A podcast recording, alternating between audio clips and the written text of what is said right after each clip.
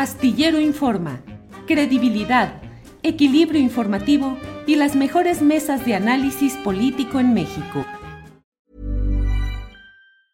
Hey, it's Ryan Reynolds and I'm here with Keith, co-star of my upcoming film If, only in theaters May 17th. Do you want to tell people the big news? All right, I'll do it. Sign up now and you'll get unlimited for $15 a month in six months of Paramount Plus Essential Plan on us. Mintmobile.com slash switch. Upfront payment of $45 equivalent to $15 per month. Unlimited over 40 gigabytes per month. Face lower speeds. Videos at 480p. Active Mint customers by 531.24 get six months of Paramount Plus Essential Plan. Auto renews after six months. Offer ends May 31st, 2024. Separate Paramount Plus registration required. Terms and conditions apply if rated PG. Hiring for your small business? If you're not looking for professionals on LinkedIn, you're looking in the wrong place. That's like looking for your car keys in a fish tank. LinkedIn helps you hire professionals you can't find anywhere else, even those who aren't actively searching for a new job but might be open to the perfect role. In a given month, over 70% of LinkedIn users don't even visit other leading job sites. So start looking in the right place. With LinkedIn, you can hire professionals like a professional. Post your free job on linkedin.com slash people today. En fin, es un gusto hablar y recibir hoy al doctor Fernando Buenavad. Fernando, buenas tardes. Julio, un gusto enorme saludarte, como siempre. Eh, esto para, para pensar juntos lo que está pasando en el continente. ¿no? Así es, Fernando. Leí en la jornada y en otros medios de varios países un artículo tuyo titulado Semiótica de la extrema derecha. Dices de entrada, están usurpando todas las formas del repudio y la queja sociales. Cada palabra que articula la ultraderecha en forma de campaña política o ideario justiciero, entre comillas justiciero, es una emboscada ideológica nutrida principalmente por operaciones de usurpación simbólica. Eh, ¿Qué nos puedes decir más sobre este tema interesante? ¿Cómo explicar todo esto que planteas de una manera tan clara y directa, Fernando? Pues es un trabajo de observación que venimos haciendo en el Instituto de Cultura y Comunicación desde Argentina, pero no solamente en Argentina, con, con la ayuda de referentes compañeros que hacen trabajos similares de investigación semiótica y recorriendo el planeta, Julio. Eh, vemos y destaca en la, en la construcción del discurso de la ultraderecha un conjunto de metodologías que son, por cierto, no nuevas, pero, pero por cierto sí eh, especialmente eh, destacables hoy por hoy, en la medida en que eh, la ultraderecha se ha propuesto generar una especie de manto de confusión generalizado en el planeta y donde vemos episodios muy contradictorios y eso nos ha llamado mucho la atención.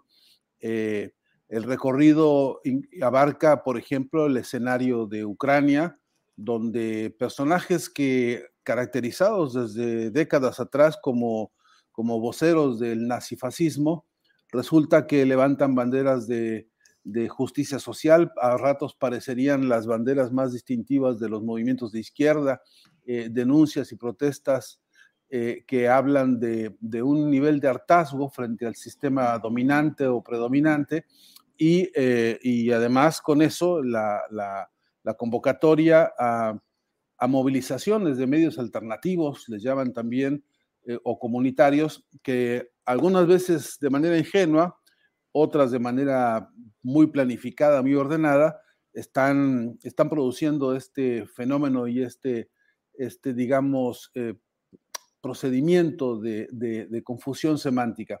Em, quiere decir que parecería que a veces la extrema derecha toma posiciones em, eh, discursivas, fundamentalmente discursivas, que, parecen estar alimentándose de la frustración, del resentimiento, de la postergación, de los malestares sociales más profundos. Em, esto incluye, por supuesto, el problema mundial del hambre, esto incluye necesariamente el problema planetario de la pobreza que cada día se hace más, más dramático y cada día se hace más inexplicable en términos de, pues de las comparaciones este, dramáticas que tenemos, mientras, mientras el problema del hambre y la pobreza en el planeta tiene cifras y, tiene territorialidad muy clara, pues, y, no se invierte en eso y no hay desarrollo político ni, ni, siquiera instrumental para, para resolver el problema.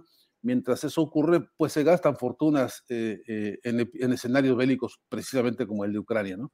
Eh, y también, pues, lo, revisamos y lo estudiamos en América Latina, donde vemos cómo surgen con estrategias mediáticas eh, algunos referentes de la ultraderecha que eso parecen adalides, adalides este, justicieros de la, de la historia más triste de la humanidad, cuando por otro lado sabemos que son voceros y que son personajes financiados justamente por la derecha y por la extrema derecha.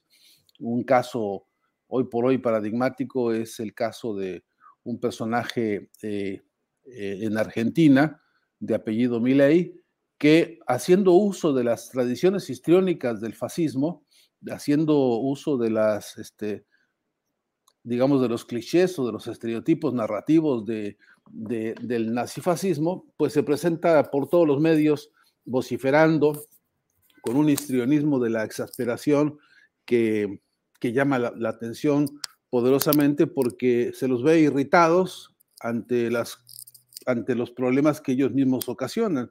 Eh, vociferan frente al problema del endeudamiento, particularmente el de Argentina, vociferan contra el, el, la, repito, la pobreza, contra la inflación, que hoy por hoy es, un, es una calamidad que recorre el planeta entero, y como si ellos hubiesen llegado de Saturno, de Júpiter, como si no fuesen ellos incluso corresponsables de, este conjunto de canalladas que, sufre la, humanidad hoy por hoy. Y, cómo va a parar eso a las, digamos, al, panorama mediático mundial y regional y, nacional? Pues me parece que es un tema que debe preocuparnos a todos, que debe estar en la agenda de, los frentes políticos más diversos porque eh, están ganando posiciones muy significativas. Este personaje del que te refiero, argentino, por ejemplo, hasta hace muy pocos meses, pues era un, hombre que vociferaba por los canales de televisión. Hoy día es un diputado nacional en Argentina y algunos ya lo, postulan como posible candidato presidencial en los próximos dos años. Y esto es realmente llamativo. Pero pero en sincronía esto con Bolsonaro, en sincronía esto con Donald Trump, en sincronía esto con, bueno, con, con, personajes que en México vemos hoy, este, eh, pues eso, eh, eh, apoyados en, en, una estrategia de comunicación que recoge, te repito, esta escuela este, del, del histrionismo, de la exageración y de la exasperación, a la vieja usanza de Hitler, que te, acordarás, pues se ensayaba y se hacía fotografiar poniendo poses dramáticas y, exagerando gesticulaciones que en ciertos sectores confundidos tienen un, efecto eh, poderoso. Sí, Fernando Buenavad, justamente leyendo tu artículo y viendo la realidad mexicana, es eh, por lo cual eh, pensamos de la pertinencia de pedirte tu opinión y tu comentario, porque justamente México está viviendo una etapa en ese contexto que tú señalas. Hay una lucha por una izquierda en diferentes grados y con diferentes matices, pero llegada al poder en México. Y justo en esta etapa en la cual se avecina ya la sucesión presidencial adelantada y muy vertiginosa, pero hoy hay personajes de derecha y de ultraderecha que con ese histrionismo y con esa desesperación escénica eh, pretenden enarbolar o defender o asumir la bandera de eh, el combate a lo mismo que ellos causaron y de lo que se beneficiaron en el pasado político inmediato. Y esto tiene su importancia, creo yo, a pesar del gran volumen de popularidad que tiene el presidente de México, del gran volumen de votos con el que llegó al poder, pero a mí me parece que es importante que tendamos la vista en México personajes como Lili Telles, llegada por Morena, y luego con la furia del converso, eh, dedicada a rebatir y a eh, escenas estridentes y escandalosas. Gabriel Cuadri, otro personaje inexplicable si no fuese en esta descomposición eh, de la propia derecha y de la ultraderecha. Pero eh, en México estamos viendo esa parte. ¿Qué tanto estas campañas de histrionismo y de exageración y de desmemoria pueden ir afectando a los gobiernos progresistas en Latinoamérica, en particular en México, Fernando?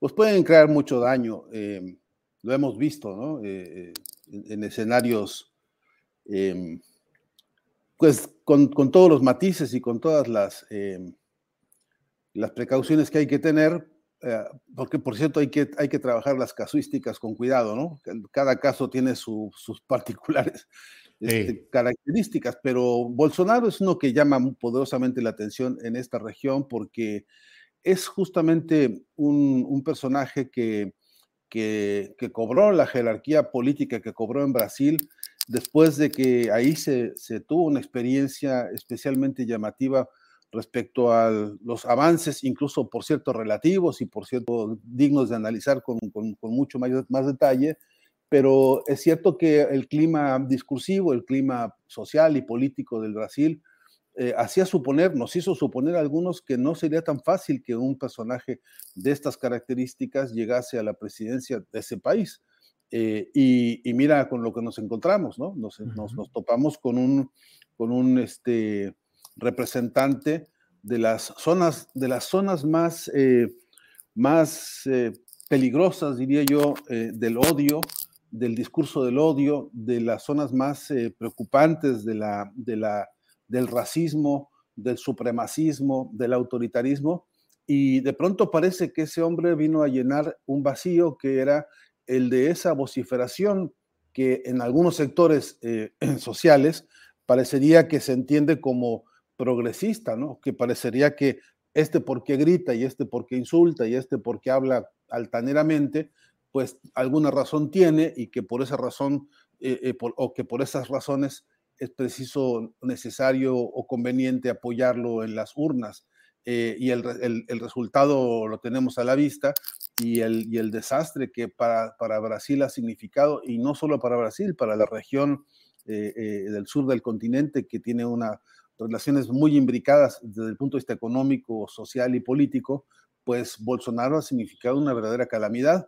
Y, sabemos y podemos explicar y en todo caso hacer esquemas muy eruditos sobre eh, eh los fondos financieros, es decir, uh -huh. transparentar el financiamiento de esta política, ten, tenemos muchos elementos para ca caracterizar las fuerzas, incluso de los monopolios mediáticos brasileños que se pusieron al servicio de Bolsonaro. Tenemos muy claro quién es la planta industrial que, que, que, que apoyó este proyecto y tenemos muy claro que nada de esto sería posible sin el aparato militar históricamente y ranciamente conservador y yo diría derechista del Brasil.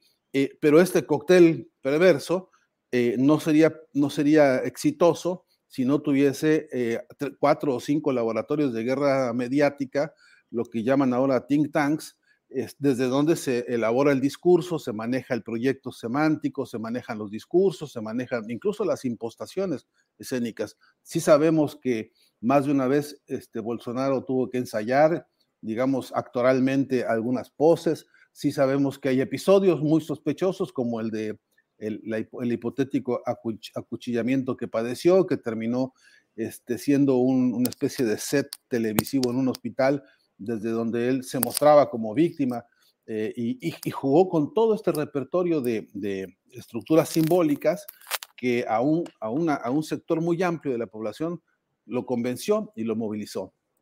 Eh, me parece que eh, ese ejemplo, eh, bueno, y, y, como necesariamente hay que citar el de Donald Trump, eh, debería llamarnos la atención sobre qué zonas estamos dejando descuidadas en términos de comunicación política, en donde hay vacíos, grandes vacíos que, que estos saben medir porque tienen estudios de segmentación de audiencias muy precisos, muy trabajados, eh, invierten muchísimo dinero en esto.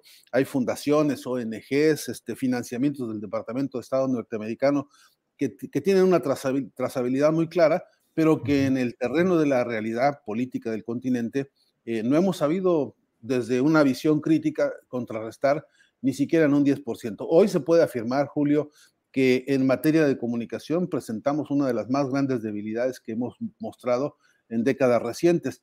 Y es el caso de lo que ha ocurrido en Venezuela durante mucho tiempo y es el caso de lo que ha ocurrido incluso contra Cuba, ¿no? Ahora mismo con movimientos internos en Cuba que han manipulado fibras simbólicas muy sensibles de la historia misma reciente de ese país y que, y que justamente esos laboratorios mediáticos este, eh, o semióticos han sabido trabajar para golpear desde fibras eh, profundas eh, a sectores que, que, han mostrado eso, debilidades frente a la, a la ofensiva comunicacional está en marcha. Y, y, justo, y por eso creo que es la, la hora, es momento de, un, digamos, de urgencia hoy en, en, México y en América Latina, porque eh, jugando con alguna metáfora, hoy, hoy, hoy yo publicaba en, en, en, mi cuenta de Twitter el horóscopo me, mediático, ¿no? Que ya se uh -huh. puede empezar a escribir para los próximos dos años en toda la región, eh, para México, tanto como para Argentina y para Brasil.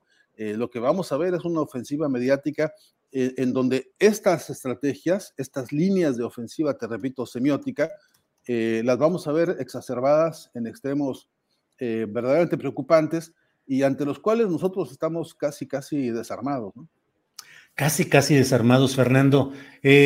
¿Por qué la izquierda no ha podido construir eficaces medios de comunicación y formas eh, alternativas a los grandes medios de comunicación? Nos falla la construcción o la, la cultura política y nos centramos solo en la lucha inmediatista y no construimos estructuralmente medios de comunicación en Latinoamérica y pienso también en México, desde luego, Fernando. Pues Julio, eh, eh, ahí el, el, repertorio de respuestas que yo te podría este, ofrecer tendría que llevar tres o cuatro matices. Uno es el preguntarnos por esas izquierdas si realmente lo son, ¿no? Sí. En el sentido del debate profundo sobre la urgencia de transparentar el financiamiento de la comunicación y de la política toda, ¿no? Mientras no transparentemos cómo fluyen centavo por centavo los dineros con que se arman todos estos este, escenarios de política y de medios, eh, pues navegaremos a ciegas en un mundo en el que hay una gran complejidad a propósito de eso, del financiamiento. El otro punto es que hay, una, hay unas izquierdas que en realidad son reformistas y en la medida en que el reformismo más o menos bien intencionado no entra a la discusión profunda sobre la devolución del habla a los pueblos, sobre la urgencia de que las voces, lo que decía el informe McBride, ¿no? Un solo mundo, voces múltiples. Y esas voces múltiples no han encontrado plataformas en esas izquierdas ni en esos reformismos. Y entonces lo que vemos es, en un sector de ese reformismo, eh, personajes que interpretan el problema comunicacional con las reglas del enemigo, que incluso cuando tú interpelas a yo he podido hacerlo, Julio, y te lo, y te lo, y lo comparto, pues, porque es parte de las investigaciones que hacemos, es, por ejemplo, cuál es la base bibliográfica, las fuentes literarias, las fuentes académicas o las corrientes teórico-metodológicas de donde se alimentan los referentes comunicacionales en, América Latina hoy, específicamente en el, progresismo, y te llevas la, sorpresa de que casi todos se han leído y se han aprendido a veces dogmáticamente la escuela norteamericana o la escuela europea, que siguen conceptuando la comunicación como una mercancía y no como debería ser, como un derecho social inalienable eh, y, como una responsabilidad política de primerísimo orden. Hoy, al extremo, Julio, de que hoy nosotros revisamos los programas políticos de los distintos partidos de América Latina, tenemos casi la totalidad, y no puedo presumir de, de a conocerlos todos, pero también de lo, aquel, aquella organización política que tiene algún ideario que justifica su organización, sus proyectos, sus planes políticos. Hemos revisado con, con detalle eh, estos documentos y no aparece la comunicación como agenda prioritaria de su, de su debate, ni siquiera programático y, much, y muchísimo menos con un diseño estratégico a nivel abierto, social y, mucho menos internacionalista en materia de comunicación. Eso representa un gran atraso, porque si hoy por hoy, visto lo que está visto en materia de la guerra mediática mundial que estamos presenciando todos, si esto no es hoy parte obligada de la agenda política de los distintos frentes llamados de izquierda o progresistas eh, o como se llamen, si esto no está ocurriendo, entonces lo que me parece es que estamos dejando un vacío enorme en el cual no discutimos lo que tendremos que discutir, que es, uno, qué estrategia política deben darse los estados. Ready to pop the question? The jewelers at BlueNile.com have got sparkle down to a science with beautiful lab-grown diamonds worthy of your most brilliant moments. Their lab-grown diamonds are independently graded and guaranteed identical to natural diamonds, and they're ready to ship to your door. Go to Bluenile.com and use promo code LISTEN to get $50 off your purchase of $500 or more. That's code LISTEN at Bluenile.com for $50 off. Bluenile.com code LISTEN. Hey, it's Ryan Reynolds, and I'm here with Keith, co star of my upcoming film, If, only in theaters, May 17th. Do you want to tell people the big news? All right, I'll do it. Sign up now and you'll get unlimited for $15 a month in six months of Paramount Plus Essential Plan on us. Mintmobile.com slash switch. Upfront payment of $45 equivalent to $15 per month. Unlimited over 40 gigabytes per month. Face lower speeds. Videos at 480p. Active Mint customers by 531.24 get six months of Paramount Plus Essential Plan. Auto renews after six months. Offer ends May 31st, 2024. Separate Paramount Plus registration required. Terms and conditions apply if rated PG. Los, las izquierdas o los progresismos que llegan a, a, a a gobernar, a gestionar lo que se supone son transformaciones importantes, históricas, paradigmáticas para los pueblos. Y si en esto no hay un programa de comunicación transformadora, lo que es verdad es que tenemos un vacío. Y todo vacío que dejas en política vendrán a llenártelo ellos con su discurso o con sus estrategias muy pensadas y muy financiadas. Y por otro lado, es que tampoco tenemos una gran corriente latinoamericana de pensamiento en comunicación que tenga digamos, un bastiones teóricos poderosos. Si, bien es cierto que ha habido experiencias magníficas, como en la, en la experiencia chilena, que tanto nos conmovió en México y en toda la región, este, con trabajos como los de Matelart y los de Ariel Dorfman etcétera. Por cierto que de eso no hemos sabido construir una gran corriente de, comunicación transformadora. No hemos sabido eh, capitalizar las experiencias, por ejemplo, de los proyectos revolucionarios en materia de cultura y comunicación de Cuba, y hay atrasos que en la propia Cuba y que en el propio continente seguimos viendo como, como pues eso, como, como faltantes serios en nuestro instrumental de construcción, no solamente de la política, sino de los imaginarios colectivos que deberían hoy tener ya una consolidación muy firme para que no pudieran volver a, surtir efecto ninguno de los discursos de la ultraderecha ni del nazifascismo, como estamos viéndolo. De modo que sí, sí que tenemos faltantes en términos teóricos y metodológicos, pero sobre todo en la instrumentación política, no veo todavía gobiernos que tomen decisiones, eh, digamos, de envergadura eh, nacional e internacional en la que eh, las tareas de comunicación pasen a ser eso, agenda política central eh, en el debate, digamos, abierto y en, la especificidad de la instrumentalidad, ¿no? Porque, por cierto, hay que decirlo, uno de los más nítidos espacios de demostración de nuestras debilidades es el campo de la tecnología. Y nosotros, en ese sentido, en América Latina, no fabricamos ni un solo tornillo de los, de los que se usan para los instrumentos de comunicación, ni en computadoras, ni en cámaras fotográficas, ni de video, etcétera, ni de telefonía celular. De modo que en la medida en que tengamos una dependencia tecnológica tan gravemente este, eh, marcada, en la medida en que no seamos capaces de desarrollar el sistema de Internet del sur de los, de los, de los pueblos, un, sistema de tecnología que permita eh, no pasar por los servidores de los yanquis toda vez que uno quiere mandar un mensaje, o en la medida en que necesitamos caracterizar la problemática regional con las necesidades de comunicación regionales, entre ellas, Julio, las grandes, importantes diversidades culturales de nuestro continente, que por cierto no están expresadas en casi ningún lado, ¿no? Eh, las voces de los pueblos originarios de todo el continente no son hoy eh, voces que tengan un énfasis claro sobre el modelo político que se está siguiendo. Eh, en fin, son faltantes y debilidades que comienzan por ser incluso filosóficas y luego en la práctica se expresan de manera hasta totalmente contradictoria. he tenido debates en los cuales algunos funcionarios me han dicho, pero ¿cuál es el problema de la comunicación si los presidentes tienen aceptación social, popular? Es decir, miden la estrategia política de un presidente progresista como si se tratara de una mercancía. Y eso es un déficit realmente preocupante, ¿no?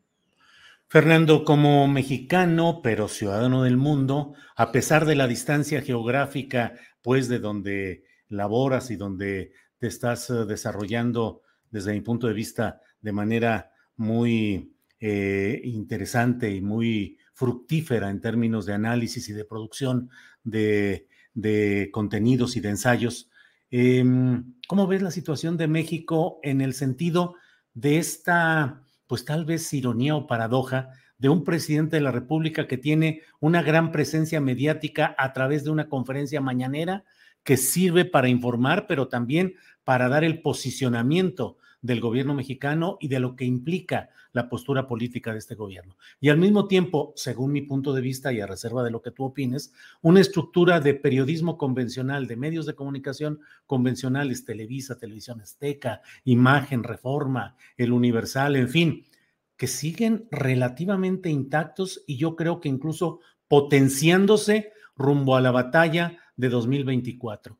Eh, ¿En qué situación estamos en esa batalla de narrativas y de ganar la agenda y la discusión públicas, Fernando, en México?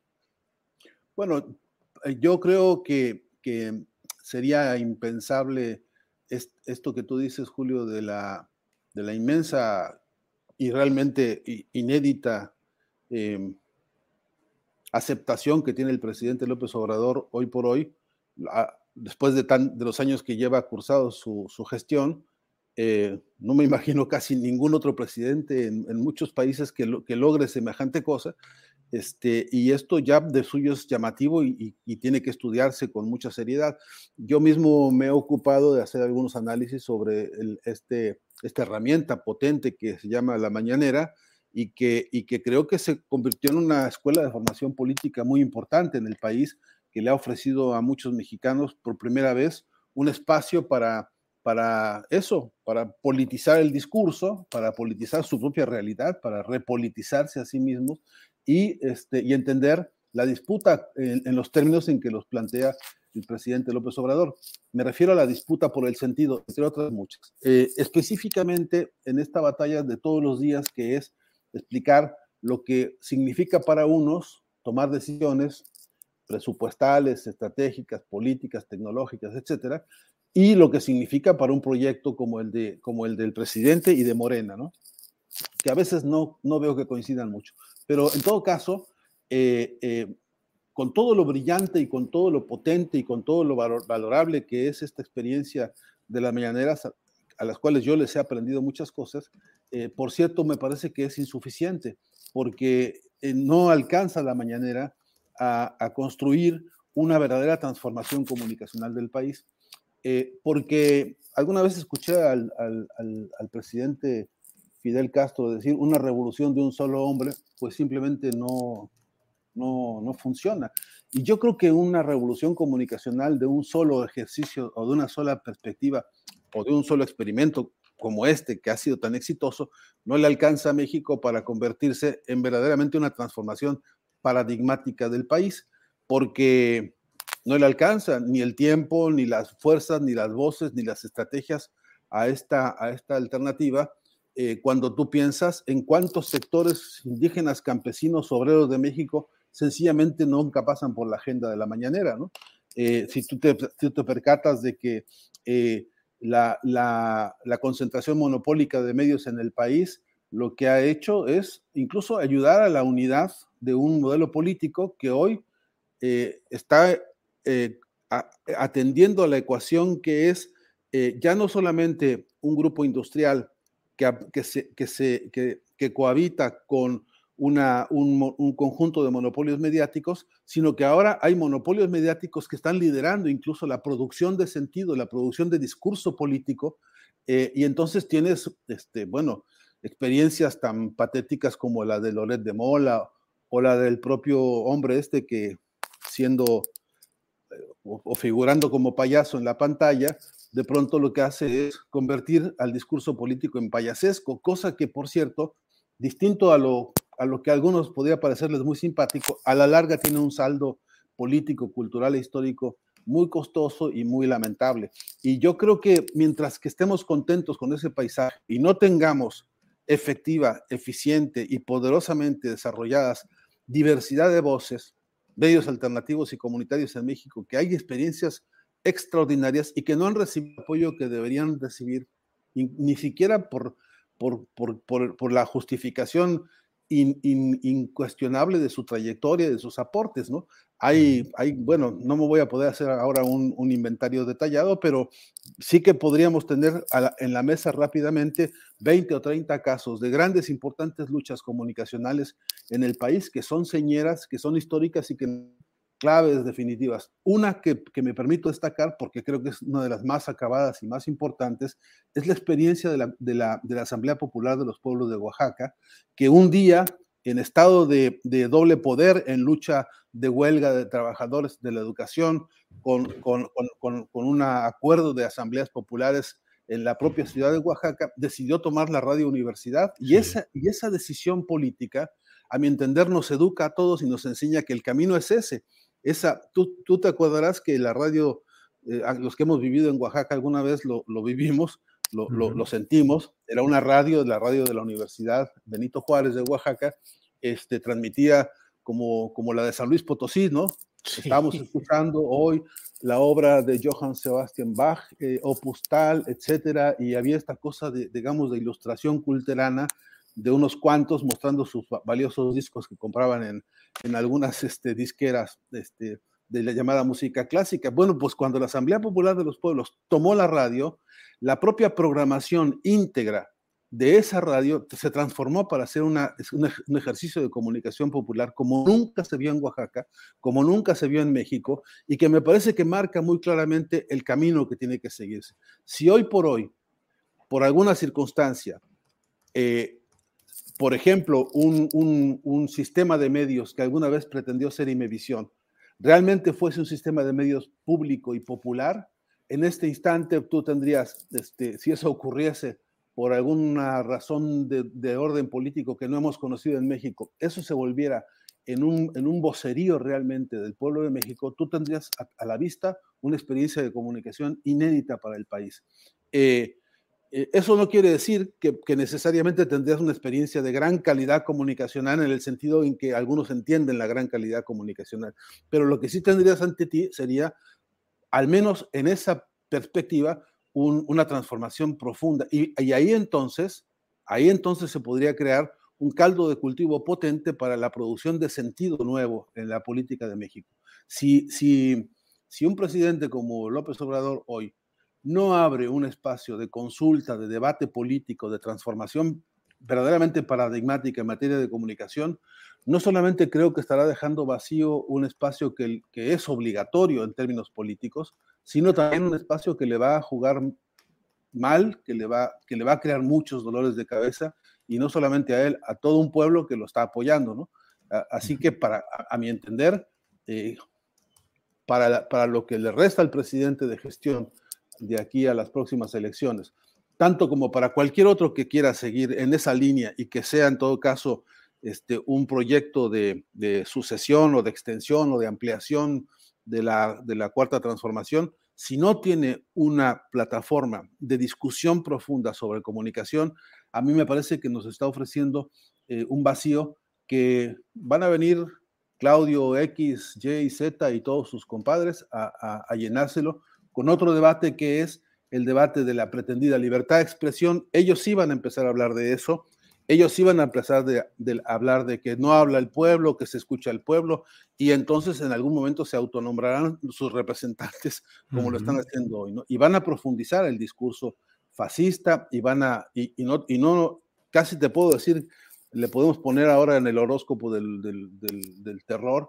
podemos ponerle fechas, ¿en cuántos meses calculas tú que van a empezar a criminalizar de manera más desafiante y más descarada a todo lo que implica organización política de base, cuánto tiempo le das para que empiecen ya este, a, orquestar como, lo están planificando y ya se ve este, todas estas canalladas que tienen que ver con eh, hablar de que el gobierno de López Obrador es todo un desastre, que nada se puede rescatar y van a exacerbar la crítica con un histrionismo del tipo Loret o, o Broso o cualquiera de ellos que, están ensayando para esto. Fernando, pues la verdad es que aprecio mucho el que nos... Eh, hayas dado este tiempo para poder analizar y platicar de cosas que de todo lo que has ido platicando, casi he ido anotando cosas para una futura plática, si nos lo permites, en la que podamos abordar muchos de estos temas, porque creo que hoy es de la primerísima importancia el revisar cuál es el papel eh, de estos medios de comunicación en México, en Latinoamérica, y bueno, lo aterrizo yo en este caso a México específicamente, eh, la debilidad del proyecto o la casi inexistencia de un proyecto alternativo de comunicación popular en este gobierno y lo que dices de esa revancha que ya están anunciando, porque ya en las redes sociales, Fernando, pues está muy acentuada la advertencia de eh, todos aquellos que apoyaron a este gobierno eh, de desastre y de que tanto ha dañado el país, pagarán en su momento y se les recordará. Eh, o sea, viene ese coletazo que en otros países de Latinoamérica lo has conocido tú particularmente mediante tus estudios, que ahí viene, ahí viene también al menos ese intento de coletazo y de revancha o de venganza de esas derecha o ultraderecha, Fernando. Sí, si me permites, Julio, brevemente. Sí, claro. No, no, adelante te, hago dos sugerencias al respecto. Si, si hay otra oportunidad para volver a conversar, te sugeriría que habláramos de casos concretos y preguntásemos y preguntáramos y nos preguntáramos todos por qué no hay una, un gran movimiento de comunicación popular, democrática, abierta y transparente, un movimiento radiofónico nacional que habilite todas estas voces y que tengamos por primera vez un, la radio mexicana convertida en un gran bastión de expresiones, eh, no solamente de la visión política, de la visión cultural, de la visión de las identidades tan diversas que tenemos en el país. ¿Por qué no tenemos un gran movimiento cinematográfico hoy que no le renda pleitesía a Hollywood y que no sea esta pleitesía a los muchachos televisos que, que, bueno, pues, ingeniosos y algunos muy creativos y algunos muy talentosos, por cierto, no representan a las, a las voces y a los movimientos de tanto cineasta que ha producido tantas cosas este, eh, eh, de, tanto valor, y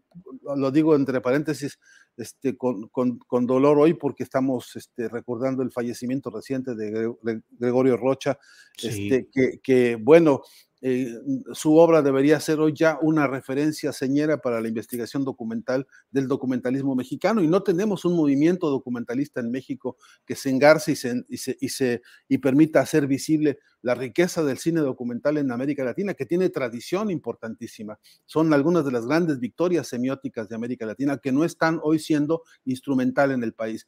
Y qué decir de la televisión, ¿no? Porque, porque durante años el canal 6 de julio ha dado la vuelta este, por, por, unos espacios en los que o la indiferencia de algunos o el desconocimiento de otros, eso debería ser uno de los tantos bastiones cruciales de la, de la, de la comunicación mexicana que hoy estamos requiriendo.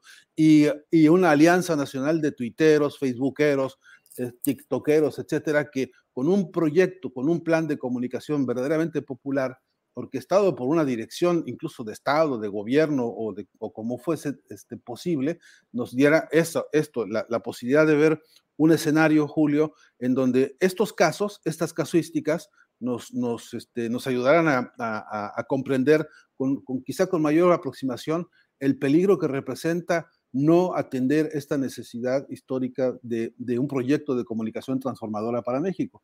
Y, y, qué te digo de las grandes importantes editoriales alternativas, que existen muchas con obras espléndidas y que nadie conoce y que muy poco a poco y de manera muy espasmódica algunas veces se dan a conocer. Ahora porque Paco Ignacio se pone las pilas y hace cosas al respecto, pero por, de lo, por lo demás, este, eh, cuánta producción teórica en el país que está ahí guardada en un cajón, este, cuánta, cuántas iniciativas importantes de compañeros locutores que tienen proyectos de construcción narrativa importantísimas para, para narrar de manera distinta hasta el fútbol, ¿no? Para narrar de manera distinta, sin los gritos, sin las, sin las, sin las payasadas este, eh, también histriónicas de los locutores de Televisa y de todos los que aprendieron de esa escuela. Este, eh, vaya, Julio, hay un, hay todo un proyecto de expresión colectiva en el país que no encuentra libertad, que no ha sido liberado. Estoy hablando de la, liberación de la expresión, de la libertad de la expresión, que atienda a, las urgencias que el país tiene y, mucho menos a las riquezas que el país tiene en, estos ámbitos. De modo que si alguna vez hay otra oportunidad, este, sería, me parece interesante, acercarse a, algunos de estos este, escenarios o casuísticas eh, para, para incluso hacernos, hacerme entender yo un poco mejor este, en estas preocupaciones y trabajos que estamos desarrollando. Fernando, claro que con mucho gusto nos ponemos de acuerdo para ver si la semana que entra, en 15 días, cuando tú puedas, nos ponemos de acuerdo y hacemos ese análisis con este tiempo, con este espacio, que bueno, te agradecemos mucho, ya casi son 40 minutos de una plática muy interesante muy esclarecedora y comparto muchos de los puntos de preocupación y de análisis que has expresado. Como siempre, con mucho afecto, lo sabes. Fernando, gracias por esta ocasión y seguimos en contacto a reserva de lo que desees agregar, Fernando. Pues nada más un gran abrazo, Julio, de tantos años de conocernos, este, eh, un abrazo firme, siempre fraterno. Este, nos unen mucho más que algunos micrófonos algunas veces, así que te mando un gran abrazo siempre. ¿eh? Así es. Fernando, muchas gracias y seguiremos en contacto. Hasta luego. Gracias. Hi, I'm Daniel, founder of Pretty Litter. Cats and cat owners deserve better than any old-fashioned litter. That's why I teamed up with scientists and veterinarians to create Pretty Litter. Its innovative crystal formula has superior odor control and weighs up to 80% less than clay litter. Pretty Litter even monitors health by changing colors to help detect early signs of potential illness. It's the world's smartest kitty litter. Go to prettylitter.com and use code ACAST for 20% off your first order and a free cat toy. Terms and conditions apply. See site for details. Para que te enteres del próximo noticiero, suscríbete y dale follow en Apple, Spotify, Amazon Music, Google o donde sea que escuches podcast. Te invitamos a visitar nuestra página julioastillero.com.